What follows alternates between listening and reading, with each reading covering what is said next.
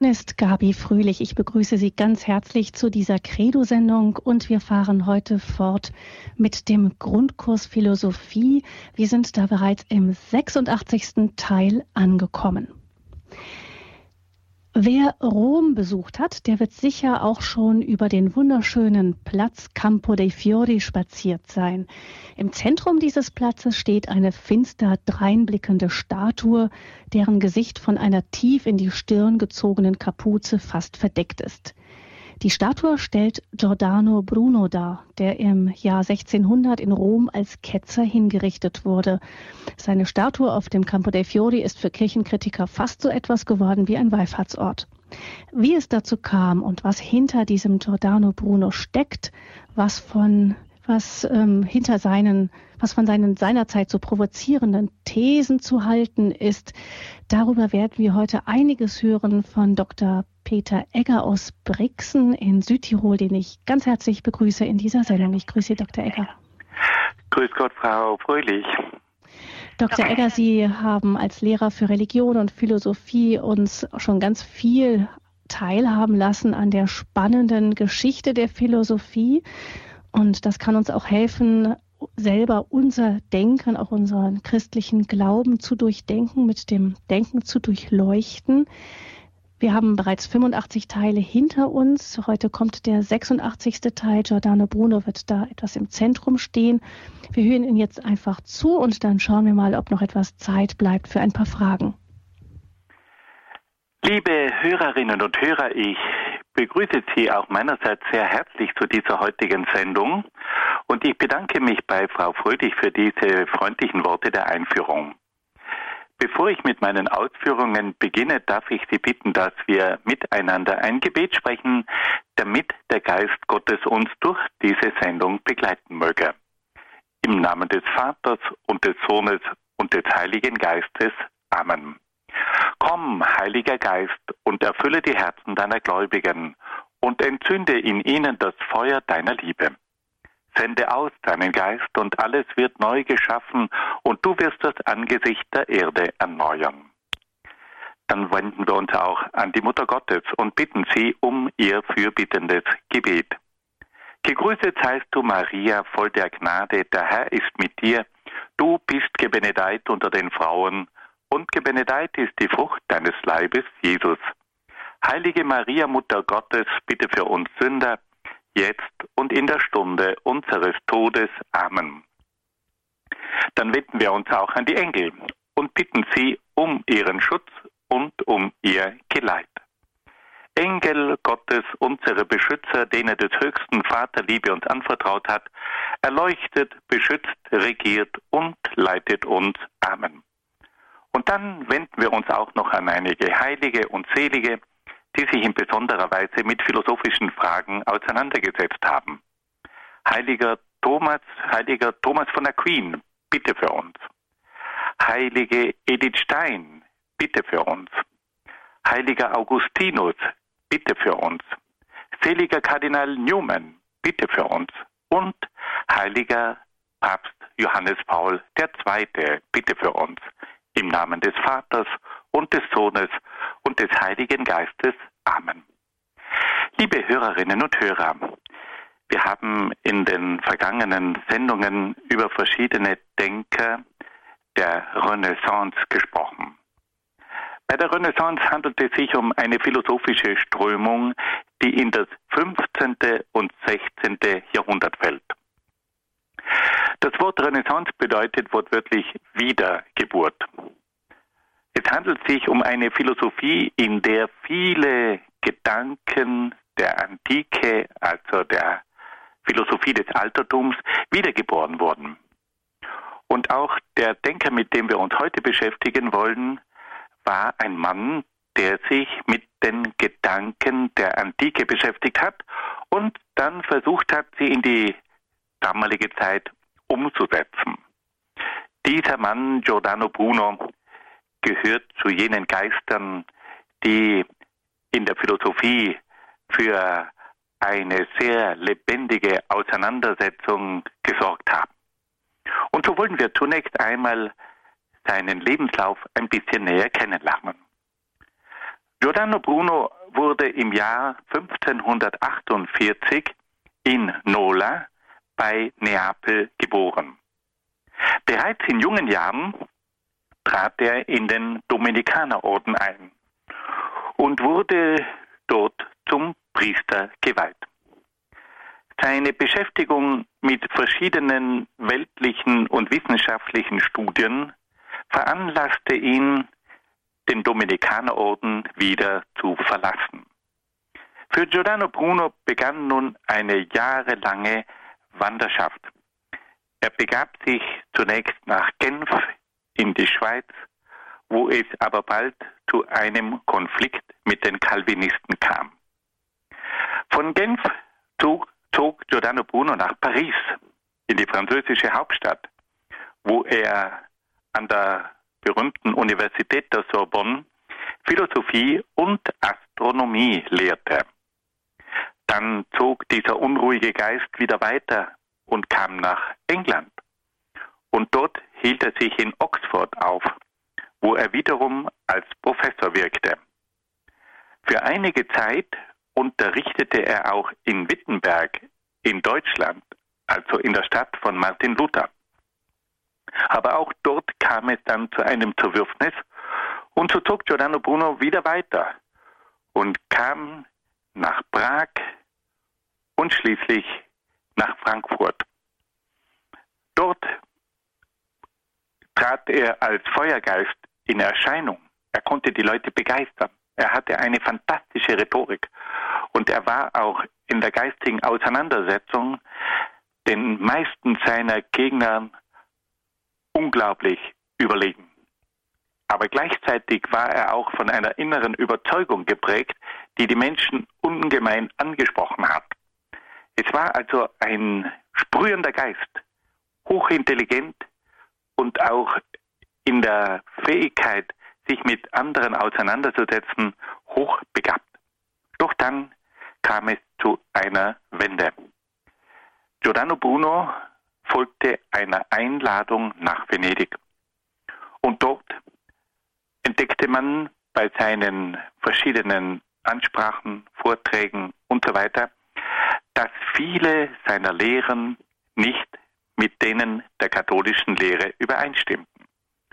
Und so wurde er beim kirchlichen Gericht bei der Inquisition angezeigt und schließlich nach Rom ausgeliefert. Nach einer siebenjährigen Haft wurde Giordano Bruno wegen theologischer Irrlehren und wegen Magie zum Feuertod verurteilt. Am 17. Februar 1600 wurde er in Rom auf einem Scheiterhaufen verbrannt. Bis heute ist Giordano Bruno eine Gestalt, die die Geister scheidet. Die einen sehen in ihm einen Denker, der neue Lehren vertreten hat, der aber auch sich mit der kirchlichen Lehre kritisch auseinandergesetzt hat und der schließlich zum Opfer einer kirchlichen Justiz geworden ist. Und für diese Menschen ist Giordano Bruno ein Märtyrer der neuen Philosophie. Und er ist ein Märtyrer, der für eine Weltanschauung gestorben ist, die nicht mit jener des Christentums übereinstimmte.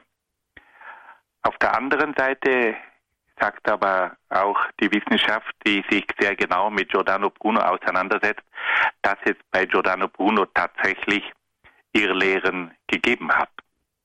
Und dass er auch in seiner Art oft sehr polemisch war. Und dass er oft kaum bereit war, sich mit den kirchlichen Lehren tiefer auseinanderzusetzen. Über eines allerdings ist man sich im Klaren. Die Art, wie man mit Giordano Bruno umgegangen ist und dass man ihn aufgrund seiner aus christlicher Sicht Irrlehren zum Feuertod verurteilt hat, das wird allgemein als eine Fehlentscheidung der kirchlichen Justiz betrachtet. Wir müssen also sagen, dass man in dieser Form nicht mit Menschen umgehen kann, die eine andere Weltanschauung vertreten. Nun aber wollen wir uns der Lehre von Giordano Bruno zuwenden. Was hat denn Giordano Bruno gelehrt? Die Philosophie von Giordano Bruno beschäftigt sich hauptsächlich mit der Frage nach der Natur und nach dem Universum. In seiner Naturphilosophie zeigt sich der Einfluss der Naturphilosophie des Altertums, aber auch die Lehren von Cusanus und von Kopernikus sind in seinem Lehrgebäude deutlich zu entdecken. Giordano Bruno hat seine Naturphilosophie nicht auf eine naturwissenschaftliche, sondern auf philosophische, theologische und dichterische Weise zum Ausdruck gebracht. Er war also nicht der Mathematiker, der Physiker von dem Format eines Galileo Galilei. Er war auch nicht der Mathematiker wie etwa Kopernikus oder Kepler. Giordano Bruno war, wenn man das so sagen darf, in erster Linie ein begnadeter Literat. Er war ein Dichter.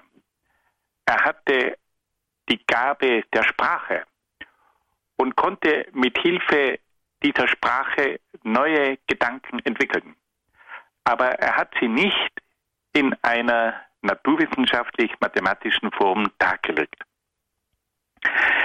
Wie betrachtet nun Giordano Bruno das Universum, das Weltall? Giordano Bruno sieht das Universum als das Unendliche, das von unzähligen Sonnen, Sternen und Welten erfüllt ist. Das Universum hat keine Grenzen und keinen Mittelpunkt und ist in ständiger Bewegung. Hier spüren wir ganz deutlich das Nachwirken der Kosmologie von Nikolaus Cusanus. Aber Bruno, Giordano Bruno geht damit weit über Kopernikus hinaus. Während Kopernikus nur das Planetensystem als ein bewegliches System betrachtete, aber sonst am Fixsternhimmel festhielt, betrachtete Giordano Bruno das gesamte Universum als eine Vielzahl von beweglichen und dynamischen Systemen. Giordano Bruno entwickelte also eine Vorstellung des Kosmos, die gewissermaßen das statische Gewölbe des Fixsternhimmels sprengte und den gesamten Kosmos dynamisierte. Er war also der Ansicht, dass auch jene Sterne, die wir am Himmel immer in der gleichen Position sehen, und dass jene Sterne, die scheinbar immer in der gleichen Konstellation zu betrachten sind, dass auch diese sogenannten fixen Sterne, die Fixsterne, dass auch die in Bewegung waren. Und damit hat er den ganzen Kosmos, das ganze Universum, das ganze Weltall, hat er als etwas Bewegtes betrachtet. Und damit wird gewissermaßen dieses Statische, dieses Bleibende, dieses Ewige wird gewissermaßen von der Bewegung her gesprengt. Alles ist in Bewegung. Auch das, was uns ständig als Gleiches, Bleibendes, das, was uns als Fixstern erscheint, ist in Wirklichkeit in Bewegung. Alles ist in Bewegung. Das Weltall und der Kosmos sind nach Giordano Bruno eine dynamische Einheit. Und er begründet das auch. Er sagt, der ganze Kosmos ist ein großer, lebendiger Organismus. Und dieser große, lebendige Organismus wird von einem einzigen Prinzip beherrscht. So ist denn also das Universum ein einziges, unendliches und unbewegliches. Es bewegt sich zwar jedes Teil, aber das Ganze als solches ist ein einziges, unendliches und unbewegliches. Nur die Einzeldinge sind dem ständigen Wandel unterworfen. Das Universum als Ganzes ist ewig und unzerstörbar. In einem seiner Hauptwerke schreibt er, das Universum wird nicht erzeugt, denn es ist kein anderes Sein, wonach es sich sehnen oder es erwarten könnte. Es hat doch selber alles Sein. Das Universum vergeht nicht, denn es gibt nichts anderes, in das es sich verwandeln könnte. Ist es doch selber alles. Es kann nicht abnehmen und nicht zunehmen. Ist es doch ein Unendliches. Und wie nichts zu ihm hinzukommen kann, so kann auch nichts von ihm weggenommen werden. Also Giordano Bruno sagt, das Weltall ist ein lebendiger Organismus. Es ist ein einziges Universum. Es ist unendlich und es enthält alles in sich. Es ist ewig und unzerstörbar. Diese Sicht des Weltalls führt zu einer ganz bestimmten Art von Religion. Wenn das Weltall ewig existiert, wenn das Weltall unendlich ist, wenn das Weltall alles in sich enthält, dann ist dieses Weltall selbst etwas Göttliches. Und auf diese Art und Weise kommt nun Giordano Bruno zu einem religiösen Verständnis, das wir als Pantheismus bezeichnen. Pantheismus bedeutet vom Griechischen her, das Ganze ist das Göttliche. Der Kosmos ist selbst das Göttliche. Die Natur ist das Göttliche. Und Gott ist in allen Dingen. Also Gott ist das Ganze und das Ganze ist Gott. Gott ist die Natur und die Natur ist Gott. Und damit gelangt also Giordano Bruno zu einer religiösen Anschauung, die sich mit dem Christentum nicht mehr deckt. Für ihn ist Gott nicht über und außer der Welt, Gott ist vielmehr in der Welt und wirkt in der Welt als Ganzer und in ihren Teilen. Gott wirkt als beherrschendes und beseelendes Prinzip des Universums. Er ist die treibende und formende Kraft in allen Dingen. Er ist der Same, aus dem alles hervorgeht. Er ist der Stamm, der die Äste und Blätter hervorbringt. Sie merken hier diese dichterische Sprache von Giordano Bruno. Gott umfasst alles und enthält alles. Gott ist der Inbegriff aller Gegensätze. Er ist das Größte und das Kleinste, unendlich und unteilbar. Bruno stellt sich also vor, dass die Welt und das ganze Universum von Gott erfüllt und beseelt sind. Und auf diese Art und Weise gelangt Giordano Bruno zu einer pantheistischen Weltanschauung. Gott ist identisch mit dem Kosmos, Gott ist im Kosmos und der Kosmos ist selbst göttlich. Giordano Bruno war dann auch der Ansicht, dass der Mensch ein Teil des göttlichen Universums ist und dass der Mensch dazu berufen ist, nach dem Unendlichen zu streben. Der Mensch spürt in sich einen Drang, selbst unendlich zu werden. Der Geist des Menschen wird von einem Furor eroico, also von, einem, von einer heroischen Begeisterung erfasst und kann sich so bis zum Göttlichen aufschwingen. Er wird dann selbst zu einem Gott und spürt in sich die Harmonie und die Einheit mit dem universalen Gesetz, das in allen Dingen herrscht. Liebe Hörerinnen und Hörer, Sie haben sicher mitbekommen, dass wir es hier mit einer Weltanschauung und auch mit einer Religion zu tun haben, die sich deutlich von der christlichen Religion unterscheidet. Giordano Bruno kehrt zurück zu den alten Naturreligionen. Bei Giordano Bruno ist der Kosmos, die Natur selbst etwas Göttliches. Und für Giordano Bruno ist Gott in der Welt und im Kosmos. Und da haben wir einen ganz großen Unterschied zum Christentum. Beim Christentum, da ist Gott jenseits der Welt. Da übersteigt Gott die Welt. Da ist Gott der Schöpfer der Welt. Der Kosmos und die Natur sind für das Christentum eine Schöpfung. Die Natur ist eine Schöpfung und ist nicht etwas Göttliches. Und auch der Mensch ist aus christlicher Sicht nicht ein Wesen, das nach dem Göttlichen strebt, sondern der Mensch ist ein Geschöpf Gottes. Der Mensch strebt nach der Gemeinschaft mit Gott, aber nicht nach der eigenen Göttlichkeit. Das sind grundlegende Unterschiede. Warum es auch in der heutigen Zeit interessant ist, sich mit Giordano Bruno zu befassen, hat eine ganz einfache Bewandtnis.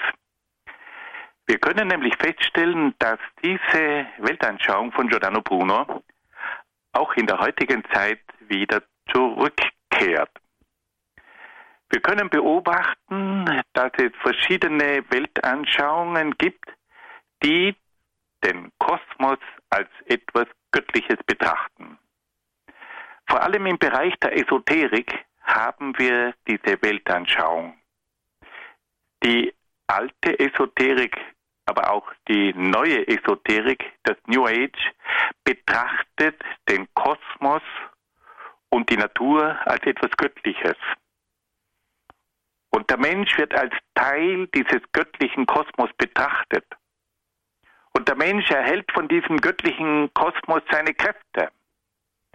Das alles ist das gleiche Weltbild, das auch Giordano Bruno vertreten hat. Wir haben heute eine Rückkehr der Naturreligionen. Wir haben heute eine Rückkehr jener Weltanschauung, die den Kosmos als etwas Göttliches betrachtet. Wir haben heute die Rückkehr einer Religion, die die Natur selbst als etwas Göttliches betrachtet. Nun stellt sich die Frage, ja, hat jetzt eigentlich Giordano Bruno recht oder hat er nicht recht? Giordano Bruno sagt, dass der Kosmos etwas Ewiges ist und dass der Kosmos etwas Unendliches ist und dass der Kosmos etwas Göttliches ist. Aus heutiger Sicht müssen wir sagen, der Kosmos ist nicht ewig. Der Kosmos hat einen Anfang. Der Kosmos ist vor etwa 13 Milliarden Jahren entstanden. Der Kosmos ist nicht ewig, er hat einen Anfang. Die zweite Aussage von Giordano Bruno ist, dass der Kosmos unendlich sei. Auch diese Aussage können wir aus heutiger Sicht nicht mehr bejahen, weil wir wissen, dass der Kosmos endlich ist. Der Kosmos hat vor etwa 13 Milliarden Jahren begonnen und er dehnt sich seither aus. Aber wir können deutlich sagen, der Kosmos ist endlich und er ist nicht unendlich. Und wenn nun etwas einen Anfang hat, und etwas endlich ist, dann können wir das nicht als göttlich bezeichnen. Eine Sache, die einen Anfang hat, ist nicht ewig. Eine Sache, die endlich ist, ist nicht unendlich. Und damit fehlen zwei wesentliche Voraussetzungen dafür, dass wir diese Sache als göttlich bezeichnen können. Der Kosmos hat einen Anfang der Kosmos ist endlich Und der Kosmos ist daher nicht göttlich. Und aus diesem Grund müssen wir aus heutiger Sicht auch diese Philosophie von Giordano Bruno kritisch betrachten. Zu seiner Zeit hat sich das kirchliche Gericht, nämlich die Inquisition mit Giordano Bruno, auseinandergesetzt.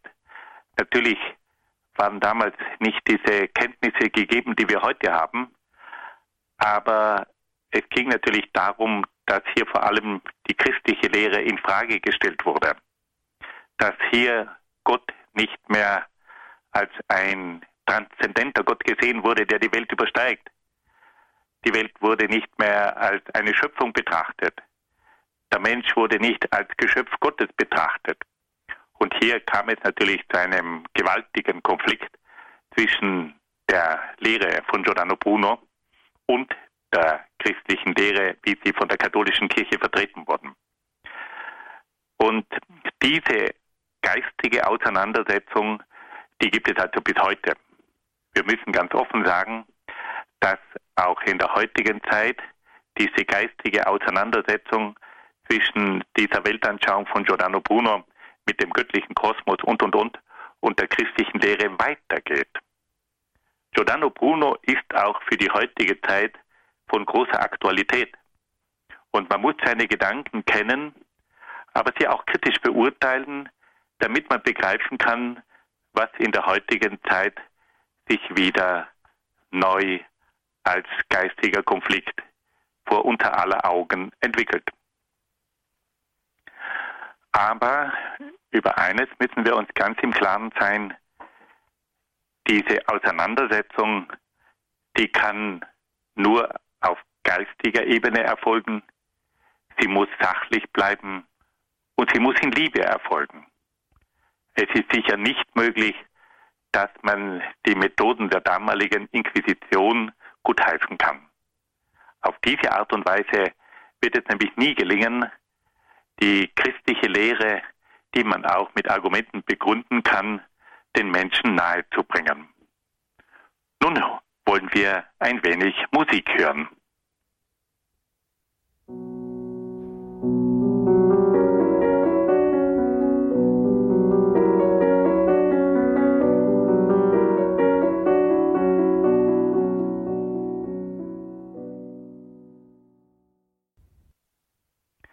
In der Neuzeit entwickelte sich allmählich auch die Naturwissenschaft.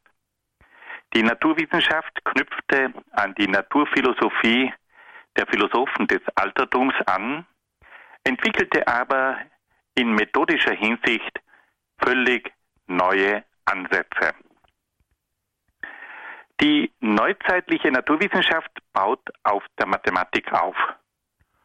Und der große Mathematiker und Physiker und Astronom Galileo Galilei hat das berühmte Wort geprägt, das Buch der Natur ist in mathematischer Sprache geschrieben.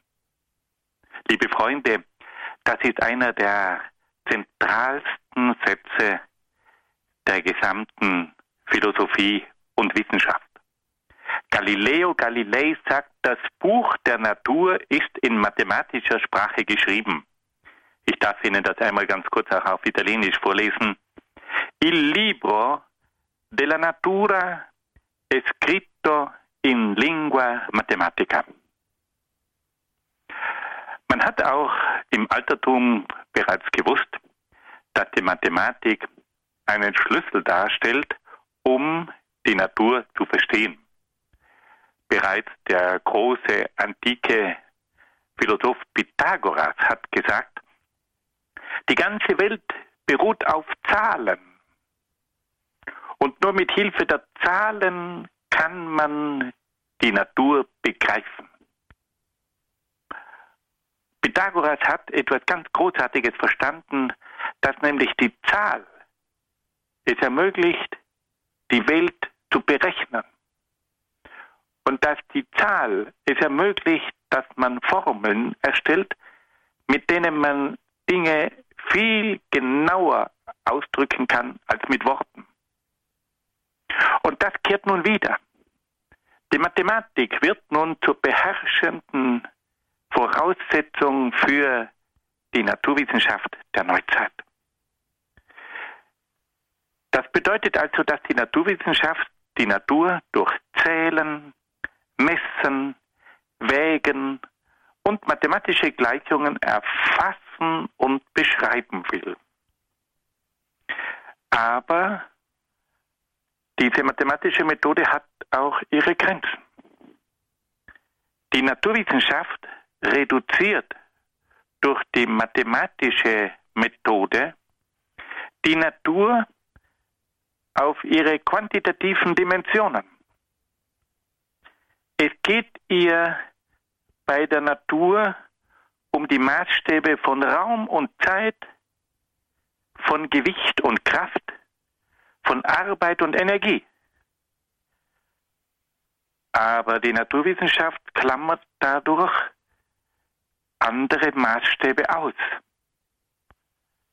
Diese Methode kann nämlich nicht die Gefühle, die Kunst, die Spiritualität erfassen, die man auch bei der Betrachtung der Natur braucht. Die inneren Maßstäbe, die einen ganz anderen Zugang zur Natur vermitteln, die werden ausgeklammert. Und Galileo Galilei hat das gewusst. Er hat es klar zum Ausdruck gebracht, dass man durch die Mathematik die quantitativen Dimensionen der Natur erfassen kann. Also alles das, was man zählen, messen, wägen und so weiter, das kann man erfassen. Aber dass man dadurch andere Dinge ausklammert, die auch wichtig sind, um die Natur zu erfassen. Man kann also die Natur mit Hilfe der Mathematik erfassen, aber andere Bereiche werden ausgeklammert und kommen zu kurz. Und dazu gehört eben auch der Zugang über das Gefühl, der Zugang über die Kunst, der Zugang über die Spiritualität. Auch das sind Möglichkeiten, die Natur zu erfassen. Und das wird bei der Naturwissenschaft die sich auf die mathematische Methode konzentriert, nun ausgeklammert. Auf der einen Seite also ein wunderbarer Fortschritt durch die Methode der Mathematik, auf der anderen Seite aber auch eine Verarmung bei der Betrachtung der Natur. Liebe Freunde, das können wir bis in die heutige Zeit feststellen. Wir haben heute eine starke Betonung der mathematischen Methode. Und wir betrachten alle Dinge mit Hilfe von Zahlen, von Maßstäben, die im Bereich der Physik gelten, der Chemie und so weiter. Aber das ist nicht die ganze Natur. Und diese gewisse Einseitigkeit die ist bis heute spürbar. Dann versucht die Naturwissenschaft auch noch eine zweite Methode zu entwickeln, nämlich das Experiment. Die neuzeitliche Naturwissenschaft versucht, die Erscheinungen in der Natur durch das Experiment zu ergründen. Sie studiert anhand von Beobachtungen und Versuchen bestimmte Vorgänge in der Natur. Sie verwendet das Experiment aber auch zur Überprüfung bestimmter Theorien über die Natur. Und schließlich werden dieselben Ergebnisse unter gleichen Bedingungen als Hinweis auf die Allgemeingültigkeit bestimmter naturwissenschaftlicher Erkenntnisse gewertet. Wenn wir das ganz einfach und klar ausdrücken, es gibt also neben der mathematischen Methode auch noch die experimentelle Methode. Wir stellen verschiedene Experimente an und kontrollieren genau die Ergebnisse von diesen Experimenten. Und wenn wir heute eine neue Theorie entwickeln, dann überprüfen wir sie auch mit Experimenten. Und auf diese Art und Weise kommt es nun zu diesen zwei neuen Vorgangsweisen bei der Erkenntnis der Natur. Einmal die Methode der Mathematik und zum Zweiten die Methode des Experiments. Und beide Methoden sind bis in die heutige Zeit maßgeblich. In der früheren Zeit hat man nämlich mehr eine Naturphilosophie betrieben. Man hat versucht, die Philosophie mit Hilfe von man hat versucht, die Natur mit Hilfe von Worten zu erfassen und zu beschreiben. Jetzt versucht man die Natur mit Hilfe von Zahlen zu erfassen. Dann hat man früher oft die Natur mit Hilfe von Schlussfolgerungen versucht zu erkennen und jetzt versucht man die Natur mit Hilfe von Experimenten zu erkennen. Da sind also in methodischer Hinsicht große neue Türen aufgegangen. Die Mathematik und das Experiment sind nun die neuen Methoden. Und weil wir nun diese neuen Methoden der Mathematik und des Experiments haben, sprechen wir von Naturwissenschaft. Vorher hat man von Naturphilosophie gesprochen. Aber es kommt noch ein weiterer Punkt hinzu. Wir können feststellen, dass die Renaissance auch eine mechanistische Art der Naturerklärung hat. Die Philosophie der Renaissance versucht die ganze Natur als eine große Maschine zu erklären. Die Natur ist ein großer Mechanismus. Und auch das ist etwas völlig Neues. Bisher hat man nämlich die Natur als einen Organismus gesehen. Man hat die Natur als das Zusammenspiel von verschiedenen äußeren und inneren Kräften erklärt. Und nun verwandelt sich die ganze Natur in etwas Mechanisches. Der Kosmos wird zur Himmelsmechanik. Der menschliche Körper wird zu einer komplizierten Maschine. Die Tiere sind komplizierte Maschinen. Man untersucht die verschiedenen Bewegungen des Körpers. Man untersucht die verschiedenen Kräfte, die im Körper wirksam sind. Und zum Schluss reduziert sich das alles auf Physik, Anatomie, auf Chemie. Das sind mechanistische Vorgänge. Das sind maschinelle Vorgänge. Und auf diese Art und Weise wird also nun der ganze Kosmos, aber auch die Pflanzen, die Tiere, der Mensch wird zu einer Maschine, zu einer mechanischen Größe. Die Vorgänge in der Natur lassen sich auf rein physikalische, chemische und biologische Gesetze und Kräfte zurückführen. Die Naturwissenschaft schließt damit jede Art von animistischen, spirituellen und metaphysischen Kräften aus, wie sie von der Naturphilosophie noch angenommen wurden. Liebe Freunde, Sie sehen, dass hier ein völlig neues Weltbild entsteht. Das ist ein mechanistisches Weltbild. Hier wird die Welt zur Maschine, hier wird der Kosmos zur Himmelsmechanik. Und auch das reicht weiter bis in unsere Zeit. Es gibt heute eine Naturwissenschaft, die tatsächlich glaubt, dass sie mit physikalischen, chemischen und biologischen Gesetzen alles erklären kann. Da ist kein Platz mehr für spirituelle und metaphysische Kräfte. Da wird alles nur noch maschinell erklärt. Da wird alles zur Mechanik reduziert. Da gibt es nur mehr ein Gehirn und keine Seele. Das alles deutet sich bereits im 15. und 16. Jahrhundert an. Schließlich können wir sagen, dass es in dieser frühen Naturwissenschaft auch noch zur Entstehung der Technik kommt. Wenn man die ganze Natur als eine mechanische Größe und den ganzen Kosmos als eine Maschine betrachtet, dann können wir sagen, dass hier auch die Technik ihren Anfang nimmt. Die Natur wird allmählich zu einer großen Maschine, die nach bestimmten Naturgesetzen funktioniert. Und auf diese Art und Weise studiert man nun die Natur, um ihre Technik zu entdecken.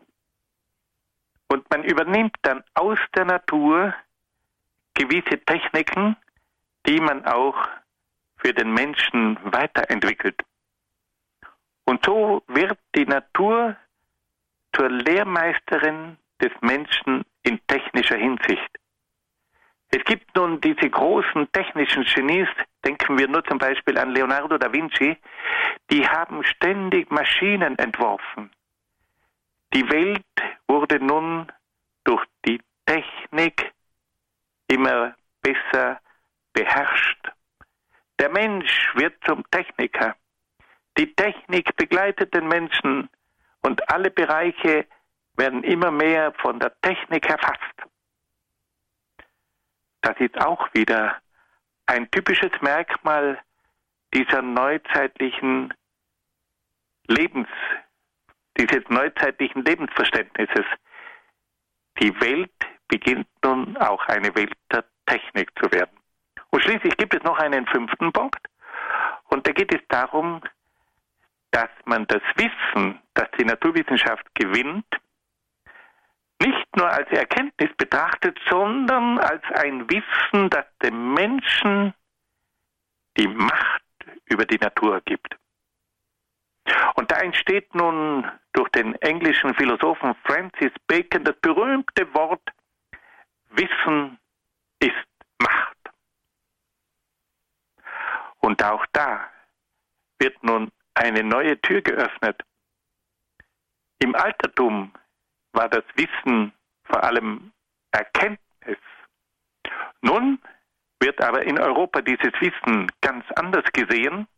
Man spricht nun vom Wissen als der Voraussetzung, dass man Macht gewinnt über die Natur und dass man diese Natur beherrscht. Und jeder von uns versteht sofort, dass hier auch etwas Neues beginnt. Der Mensch versucht nun die Natur mit Hilfe des Wissens in seinen Griff zu bekommen. Wissen ist Macht. Das kann positiv und das kann auch negativ sein. Und es ist immer wieder interessant, wie sich die heutigen Wissenschaftler, aber auch die heutigen Philosophen und vor allem auch die heutigen Ideologen mit diesem Satz auseinandersetzen. Wissen ist Macht. Das sagen die einen. Das ist der Beginn des Fortschritts. Da beginnt ein neuer Lebensstandard. Das ist die Voraussetzung für Wohlstand und, und, und. Und die anderen sagen, nein, das ist der Beginn der Naturzerstörung. Das ist der Beginn der Herrschaft des Menschen über die Natur die zur Ausbeutung und zur Zerstörung der Natur führt. Wer hat nun recht? Wohl beide.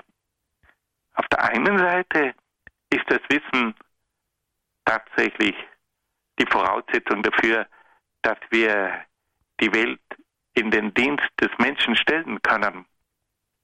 Auf der anderen Seite aber ist dieses Wissen auch die Voraussetzung dafür, dass wir die Welt zerstören können, dass wir sie ausbeuten können. Wir sehen also, dass mit diesem Satz Wissen ist Macht etwas in Gang gesetzt wird, das bis in die heutige Zeit nachwirkt. Wir wollten diese Punkte noch einmal kurz zusammenfassen. Die Naturwissenschaft beginnt nun in Europa langsam, langsam Fuß zu fassen. Und da sind es vor allem fünf Punkte, die diese neue Wissenschaft bestimmen. Erstens die mathematische Methode. Man versucht nun die Natur mit Hilfe der Mathematik zu erkennen und auch genauer zu erfassen. Zweiter Punkt. Die experimentelle Methode. Man versucht nun die Natur durch Experimente zu ergründen. Man studiert die Natur anhand von Beobachtungen und Versuchen und versucht auf diese Art und Weise durch das Experiment genauere Kenntnisse von der Natur und ihren Kräften zu erlangen. Dritter Punkt. Die mechanistische Sicht der Welt. Die Welt wird zunehmend als etwas Mechanisches gesehen. Die Welt verwandelt sich in eine große Maschine. Die Welt wird hauptsächlich mit Hilfe der physikalischen, chemischen und biologischen Gesetze und Kräfte erklärt. Ein vierter Punkt. Es kommt nun auch zur Entwicklung der Technik. Man studiert die Natur, man lernt ihre Gesetze kennen und versucht nun auch entsprechende Maschinen zu erstellen, die das Leben des Menschen erleichtern sollen. Es beginnt der Siegeszug der Technik, aber gleichzeitig auch die Herrschaft der Technik. Und ein fünfter Punkt, der Grundsatz, Wissen ist Macht. Das Wissen ist nun nicht in erster Linie nur eine reine Erkenntnis, sondern Wissen wird nun eingesetzt, um Macht zu gewinnen über die Natur. Und das hat nun positive und negative Auswirkungen. Auf der einen Seite können wir dadurch die Wissenschaft in den Dienst des Menschen stellen, aber auf der anderen Seite enthält dieses Wissen, das als Macht gesehen wird, auch die Gefahr der Zerstörung der Natur. Wenn wir das also nochmal auf den Punkt bringen, die beginnende Naturwissenschaft hat fünf grundlegende Merkmale. Erstens die mathematische Methode, zweitens die experimentelle Methode, drittens das mechanistische Weltbild, viertens die Technik und fünftens den Grundsatz Wissen ist Macht. Liebe Hörerinnen und Hörer, Sie sehen, dass in dieser Zeit Weichen gestellt werden, die bis in die heutige Zeit nachwirken. Und das ist immer wieder das Interessante an dieser Philosophie der Renaissance, dass hier die Anfänge sind, die in der heutigen Zeit noch nachwirken. Wenn wir die heutige Zeit verstehen wollen, müssten wir zurück bis in die Renaissance. Dort werden jene Grundlagen entwickelt, auf denen heute noch unsere Welt aufbaut. Und auch die Fehler, die wir in der heutigen Zeit beobachten können, haben meistens ihren Anfang bereits in der Renaissance. Und deswegen ist es so interessant, sich mit dieser Philosophie auseinanderzusetzen, weil man hier einmal die Prinzipien kennenlernen kann, auf denen unsere Zeit aufbaut. Und weil man hier die Fehler studieren kann, die sich in der heutigen Zeit noch negativ auswirken. Fassen wir das noch einmal zusammen. Wir haben also heute von Giordano Bruno gehört, und da haben wir gehört, dass dieser Feuergeist eine Weltanschauung entwickelt hat, die dem Pantheismus zuzuordnen ist. Der Pantheismus besagt also, dass der Kosmos selbst göttlich sei und dass Gott und Natur zusammenfallen. Und diese Weltanschauung, die steht im Widerspruch zur christlichen Lehre. Und wir haben heute diese Gedanken von Giordano Bruno auch wieder in den Lehren der Esoterik. Auch dort werden diese Lehren von Giordano Bruno vertreten. Und deswegen ist es für uns Christen wichtig, dass wir diese Lehren von Giordano Bruno ein wenig kennen, weil wir dadurch auch die Gegensätzlichkeit zwischen der christlichen Lehre und der Esoterik besser verstehen können. Dann haben wir heute noch einen zweiten Schwerpunkt behandelt, nämlich die verschiedenen Ansätze der beginnenden Naturwissenschaft. Und da haben wir gehört, dass die Naturwissenschaft folgende Schwerpunkte aufweist. Die mathematische Methode, die experimentelle Methode, das mechanistische Weltbild, die Technik und den Grundsatz Wissen möchte nun hier meine Ausführungen beenden, damit wir noch die Möglichkeit haben, auch ein paar Fragen äh, zu stellen und darüber zu sprechen und gebe nun zurück an Frau Gabi Fröhlich. Herzlichen Dank, Dr. Egger.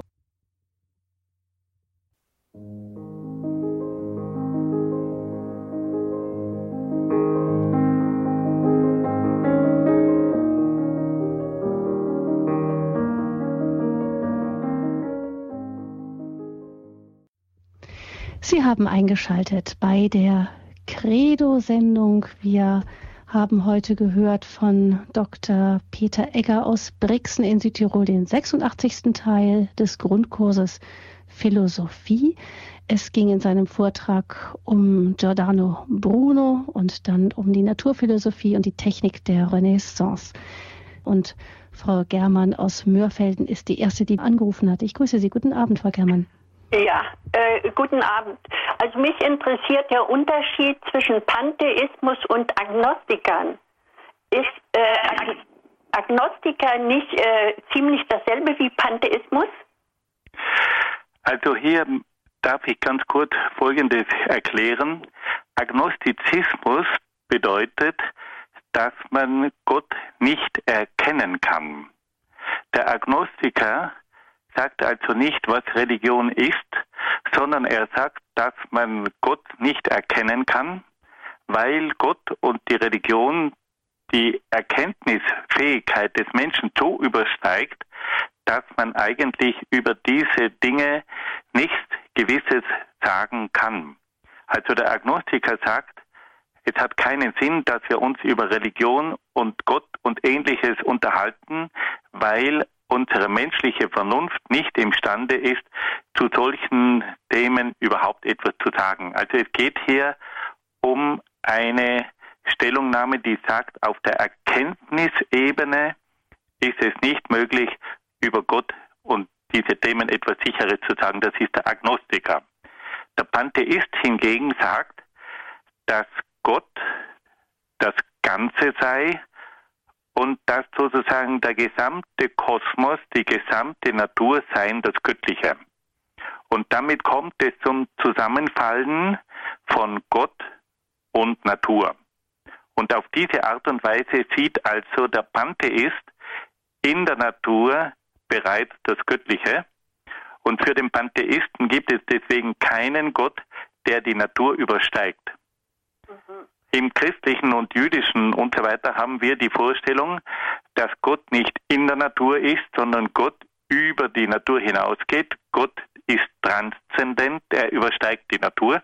Und da ist also der wesentliche Unterschied. Beim Pantheismus ist Gott mit der Natur gleichzusetzen und Gott ist in der Natur. Für das Judentum und Christentum ist Gott jenseits der Natur, ist Gott über der Natur. Ach ja, also das war eine sehr gute Differenzierung, Herr Dr. Ecker. Ich bedanke mich sehr herzlich, weil im Lexikon äh, ist das niemals so detailliert angegeben, wie Sie mir das jetzt erklärt haben. Vielen herzlichen Dank. Bitte sehr. Und danke Ihnen, Frau Germann, für Ihre Frage. Wir begrüßen nun Frau Sitte aus Leipzig. Grüße Gott. Ja, ich folgendes, also ich danke erstmal für den Vortrag es ist, hat mir sehr gut getan und äh, wie kommen wir aus dem Ganzen heraus? Ich gehe in Gedanken auf die, in, der Schöpfung, in die Schöpfung zurück, den Schöpfungsbericht beziehungsweise Sündenfall. Beziehungsweise hat jetzt natürlich mit dem Vortrag nichts zu tun. Wer hat das Ganze äh, gegen Gott veranlasst? Also derjenige, der, ich will mal sagen, Gottes Gegner. Hm. Frau Sitte, Sie äh, versuchen jetzt wieder die, die, also die in biblischen Berichten gefasste christliche Grundhaltung zur Schöpfung und die Fragen, die damit verbunden sind, dem wieder entgegenzustellen, was, ähm, was Herr Dr. Egger von den Naturwissenschaften und ihren Entwicklungen schon zu frühen Zeiten genannt hat. Dr. Egger, was dazu von Ihnen? Ja, ich hoffe, dass ich jetzt mit meinem etwas ledierten Gehör das richtig mitgekriegt habe. Im Fall darf ich Sie bitten, Frau Fröhlich, dass Sie mir das noch ein bisschen erläutern. Also habe ich das richtig mitgekriegt, ob da der, der Widerspruch oder der scheinbare Widerspruch zwischen Naturwissenschaft und Schöpfung oder wie?